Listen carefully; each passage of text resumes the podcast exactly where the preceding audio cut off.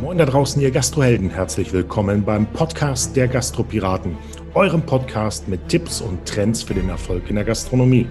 Mit freundlicher Unterstützung von Salomon Foodworld, dem Trendexperten für Food in der Hotellerie und Gastronomie. Viel Spaß beim Zuhören. Hallo, ihr Gastrohelden. Bei mir ist heute eine Eventmanagerin aus Berlin. Sie hat 2016 einen Bachelor of Arts gemacht, ist seit 2018 selbstständig im Bereich Tourmanagement, Eventmanagement. Sie spricht Englisch, Deutsch, Spanisch und Italienisch und ist natürlich von Corona genauso hart getroffen wie alle anderen in dieser Eventbranche. Herzlich willkommen, Christina. Hi, vielen, vielen Dank für die Einladung. Ja, schön, dass du Zeit hattest. Aber ich denke mal, Zeit äh, hast du deswegen, weil die Situation so ist, wie sie ist, oder? Ja, ich musste gerade auch kurz lachen, als du es gesagt hast.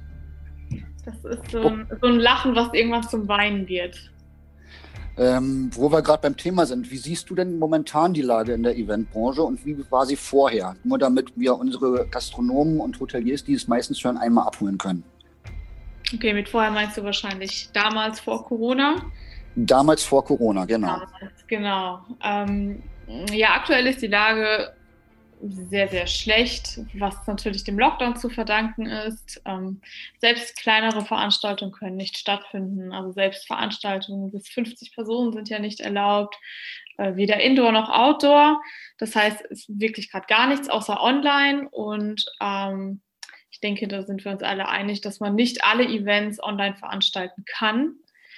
Ähm, ja, wie war es vorher? Ne? Man kennt es ja, jeder war mal auf einem Festival, jeder war mal auf einem Konzert, Massenveranstaltung mit mehr als 100.000 Personen. Man stand, stand dicht an dicht zusammen. Ähm, man hat den Schweiß des anderen gespürt, was man mittlerweile tatsächlich ein wenig vermisst, zumindest ich. Und ja, wir hoffen natürlich für den Sommer das Beste. Ähm, auf welchen Events warst du denn beruflich unterwegs? Also ich hatte, als ich dann mal dein LinkedIn gestalkt habe, was gesehen von Nürburgring und vielen Konzerten. Was war denn dein Hauptberitt früher? Also früher im Sinne von vor Corona. Hm, vor Corona ähm, war ich anfangs viel im B2B-Bereich unterwegs. Das heißt, ich habe viele Messen gemacht, ähm, viele Business-Veranstaltungen, das heißt äh, Tagungen von MAN oder von Coca-Cola, ähm, aber auch tatsächlich schon immer Motorsport, genau, Nürburgring. Äh, da machen wir jedes Jahr das 24-Stunden-Rennen. Und äh, die DTM gehört auch dazu und noch ein paar kleinere Rennserien. Ähm, das 24-Stunden-Rennen hat tatsächlich letztes Jahr stattgefunden im September. Ich glaube, das ist an vielen vorbeigegangen, mh, mm, sogar mit Zuschauern. Letztes Jahr waren es 10.000 Zuschauer. Es wird auch dieses Jahr wieder stattfinden im Juni wahrscheinlich sogar mit mehr Zuschauern als letztes Jahr. Und äh, genau, Tourmanagement kam dann auch dazu, dass ich angefangen habe, mit Bands zu touren. Ähm, das ist noch relativ frisch, ähm, habe mich aber trotz Corona dazu entschieden, mich darauf zu fokussieren und ähm, ja, dann demnächst nur noch mit äh, Bands unterwegs zu sein. Jetzt bist du ja, äh, ja zwangsweise im Lockdown seit, keine Ahnung, gefühlt einem Jahr. Also fast, also für die, die es draußen hören, heute ist der 9.2., wo wir das aufzeichnen. Ich weiß nicht, wann ihr es hört, ob dieses Jahr, nächstes Jahr, morgen oder wann auch immer. Deswegen nochmal das Datum für heute, äh, von heute. Wir reden vom 9.2.2021. Ähm, jetzt kam ja der Lockdown. Was hast du in der Zwischenzeit gemacht? Hast, äh, wie hast du dich neu aufgestellt? Weil du sagtest ja eben äh, überwiegend online jetzt. Wie genau muss ich mir das vorstellen?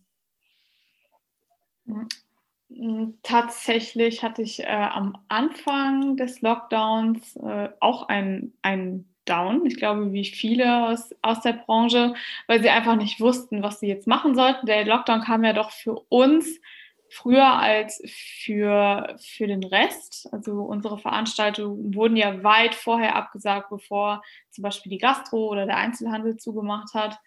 Und ähm, also bei mir war es tatsächlich Mitte Februar schon so weit, dass ich nicht mehr arbeiten konnte, äh, weil zum Beispiel ähm, der Mobile World Congress in Barcelona wurde abgesagt, der eigentlich Ende Februar immer stattfindet. Und das war tatsächlich, glaube ich, der Moment, wo ich verstanden habe, dass Corona wahr ist und ähm, nicht so weit weg, wie man irgendwie dachte. Und ähm, man war erst so ein bisschen verzweifelt, was macht man jetzt und ähm, wie es weiter. Aber Eventler sind ja doch immer Allrounder und finden immer irgendwie eine Lösung. Ich habe mich dann entschlossen, in die Online-Branche zu gehen, aber tatsächlich nicht Online-Events, sondern klassisch Online und Social Media, weil ich das sowieso schon so ein bisschen nebenbei gemacht hatte, aber nie so richtig, weil ich ehrlich gesagt ähm, nicht so viel Spaß daran habe wie andere, glaube ich. Und ja, jetzt seit knapp einem Jahr arbeite ich eigentlich hauptberuflich im Online- und Social Media Management und Event ist nebenberuflich geworden. Also es hat sich einmal gedreht. Ähm, deswegen geht es finanziell, ist alles okay. Ähm, aber ich scharre mit den Hufen und äh, warte nur darauf, wieder ein Event zu planen. Ähm, wenn du jetzt sagst, finanziell ist alles soweit okay, das ist ja schon mal schön, das hört man ja auch relativ selten in der letzten Zeit. Wie fandest du denn oder wie empfandest du denn die Unterstützung, die es dann vom Staat geben sollte? Ist da ja. irgendwas angekommen bei dir oder ist dieses Lachen jetzt eigentlich mehr ein Lachen, damit du nicht anfängst zu weinen? Das ist wieder dieses Lachen, was so langsam ähm, ins Weinen übergeht. also es gab ja diese ähm, Hilfe ganz am Anfang, die war ja für drei Monate gedacht, wenn ich mich richtig erinnere. Und in dieser Hilfe waren, also ich zähle ja zu den Solo-Selbstständigen, und in dieser Hilfe waren wir tatsächlich auch einigermaßen berücksichtigt. Natürlich definitiv nicht in dem Umfang, in dem es hätte sein sollen. Hm, es ging tatsächlich super schnell, wenn man es beantragt hat. Das ähm, war sehr überraschend. Ich glaube, ich habe den Antrag Freitagabend gestellt, Montag hatte ich die Bestätigung und Mittwoch hatte ich das Geld. Ähm, okay. das, ging super, das ging super, super schnell. Das ging aber auch jedem so in den Zeitraum. Ich war aber auch damals noch in NRW gemeldet, muss ich dazu sagen. Ich weiß nicht, wie es jetzt zum Beispiel in Berlin gelaufen ist. Ich habe gehört, da hat es auf jeden Fall ein bisschen länger gedauert. Hm. Tatsächlich aber war natürlich die Höhe des Geldes nicht angemessen, weil man natürlich nicht geguckt hat, aus welcher Branche kommt diese Person. Ähm, das heißt, es wurde gar nicht berücksichtigt, dass zum Beispiel Event oder Gastro viel länger nicht arbeiten konnten als andere. Plus, dass ähm, die böse Überraschung kam dann vier, fünf Monate später, wo sehr viele, auch ich, diese E-Mail bekommen haben, dass man das zurückzahlen sollte, weil ja nur die Betriebskosten dadurch gedeckt werden sollen und nicht äh, der Lebensunterhalt. Ähm, das hat sich tatsächlich immer noch, ähm, also es schiebt sich immer noch heraus, weil die Klagen laufen. Aber ja, wir sollen es zurückzahlen. Das ist aktueller Stand. Obwohl wir seit einem Jahr nicht arbeiten. Ja, gut, als Solo-Selbstständiger Betriebskostennachweis stelle ich mir persönlich sehr schwer vor, wenn man nicht gerade irgendwie ein Arbeitszimmer hat und von zu Hause arbeitet. Ja, was sollst du für Betriebskosten haben? Richtig. Was konntest, was konntest du denn da jetzt äh, im Widerspruch äh, da den Leuten angeben? Was, was kann man denn da sagen?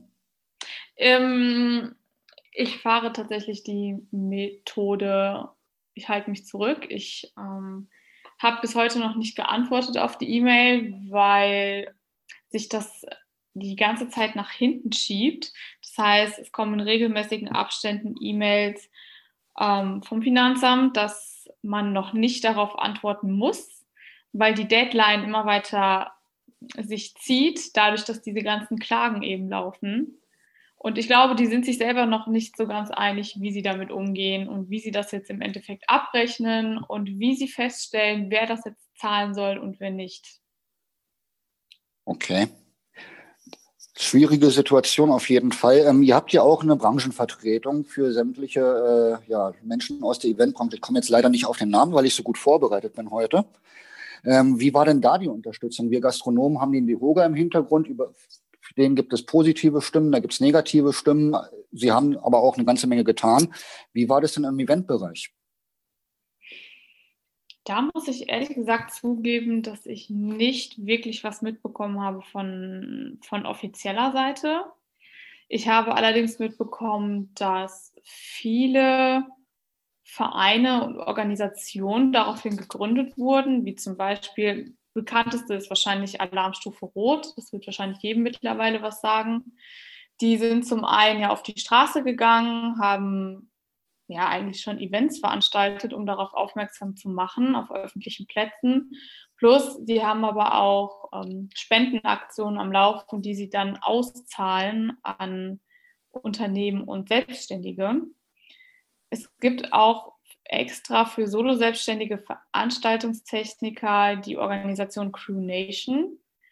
Ähm, die funktioniert auch auf Spendenbasis und die zahlt auch eben an Solo-Selbstständige Techniker aus, Veranstaltungstechniker. Also das sind jetzt gerade so zwei Beispiele, die mir einfallen. Ich denke, da wird es vor allem regional, hier in Berlin gibt es ähm, auch extra Organisationen für Berliner Club- und Kulturszene. Da wird es bestimmt noch einiges mehr geben. Okay, also wenn du jetzt aber selber sagst, du hast von der Branchenvertretung nicht so viel mitbekommen, äh, würdest du sagen, das ist auch schon wieder ein deutliches Zeichen für die Arbeit oder liegt es eher daran, dass du sagst, okay, ich habe mich darum weniger gekümmert, denn ich habe einfach mal so ein bisschen umgesattelt und bin mehr in den Social Media Bereich gegangen? Ich denke, es ist die Option 2. Hm, also ich habe es nicht, also ich habe es wirklich gar nicht mitbekommen, um ehrlich zu sein. Ich glaube aber fast, ich hätte es mitbekommen wenn da irgendwas oder wenn es da was Größeres gegeben hätte oder was Offizielles. Aber ja, du hast recht, dadurch, dass ich mich umorientiert habe, hm, habe ich mich mehr darauf fokussiert, mich selber da irgendwie rauszuholen, anstatt mich da auf äh, Hilfen zu verlassen. Ähm, in der Gastronomie und Hotellerie sehen wir ja immer mehr Leute, die abwandern und irgendwas komplett anderes machen. Was würdest du denn anderen aus dem Eventbereich empfehlen, was jetzt so die Möglichkeit wäre, wie sie dann einigermaßen vernünftig die nächsten Monate überleben und vielleicht auch Jahre? Da habe ich auf Clubhouse einige Stories auch mitbekommen, natürlich auch in meinem privaten Umfeld, hm, dass auch, ja, genau wie bei euch eben viele sich umorientiert haben, komplett die Branche gewechselt haben. Hm, da gibt es jetzt viele, die Techniker arbeiten im Straßenbau oder die, die haben angefangen, irgendwie Essen auszufahren oder sind in die IT gegangen. Ähm, viele machen natürlich jetzt was mit Online, sei es Online-Events oder auch Online-Management. Ähm, es gibt also sehr wenige tatsächlich, die, die auf diesem Event, auf diesem Eventzweig beharren, ohne noch irgendwas wenigstens nebenbei zu machen. Ähm, die meisten wollen natürlich schon zurückkehren in die Branche, aber wir wissen alle, dass das auch dieses Jahr noch sehr, sehr schwierig sein wird. Deswegen rate ich jedem, sich da zumindest zeitweilig umzuorientieren. Zurückkehren kann man ja immer noch. Okay. Ähm, wenn du jetzt äh, dir mal vorstellst, Lockdown wäre vorbei, wo siehst du dich? Glaubst du, Online und Online-Event-Marketing wird immer noch ein großes Thema sein oder sagst du, hey, es wird wieder genauso wie früher oder wo ist da der Mix? Hm, ich muss tatsächlich gerade grinsen, als du das gesagt hast, wenn der Lockdown vorbei ist. Ja, ich weiß, aber wir wollen ja auch mal versuchen, optimistisch zu sein. Ja, das war tatsächlich eher so ein Grinsen, ein, ein positives Grinsen, ein, wenn ich an diese Zeit denke, muss ich wirklich grinsen, weil ich mich sehr darauf freue. Mm, ich sehe mich nach dem Lockdown zu 90 Prozent wieder auf Events und zu 10 Prozent im Online-Bereich. Das klingt ja schon mal ziemlich positiv. Ähm, jetzt mal meine abschließende Frage. Mal angenommen, ich, Gott, das wird jetzt falsch, aber äh, stellt sich am besten nicht bildlich vor. Okay. Aber äh, mal angenommen, ich wäre die gute Fee, die jetzt äh, mit ihrem Zauberstab Wünsche erfüllen kann, könnte. Was würdest du für die, euren Bereich, für die gesamte Eventbranche äh, wünschen? Was wäre so ideal? Wenn sie jetzt nichts sagt, dann stellt sie sich das bildlich vor. Oh mein Gott. Also, wenn ich jetzt mal alles außer Acht lasse, was in den letzten Monaten passiert ist, oder was noch passieren wird, würde ich uns allen wünschen, dass wir morgen wieder auf einem Perukaville, auf einem Rock am Ring stehen könnten, ohne Masken und zum Armen dürften, zusammen was trinken, bis in die Morgenstunden feiern, trunken nach Hause gehen. Hm. das ist, wäre so das, was ich der Eventbranche, aber eigentlich auch uns allen wünsche. Und ich glaube, das sollte das dann, es wird nicht diesen Tag geben, wo es vorbei ist. Es wird ja so schleichend alles wieder zur Normalität zurückkehren.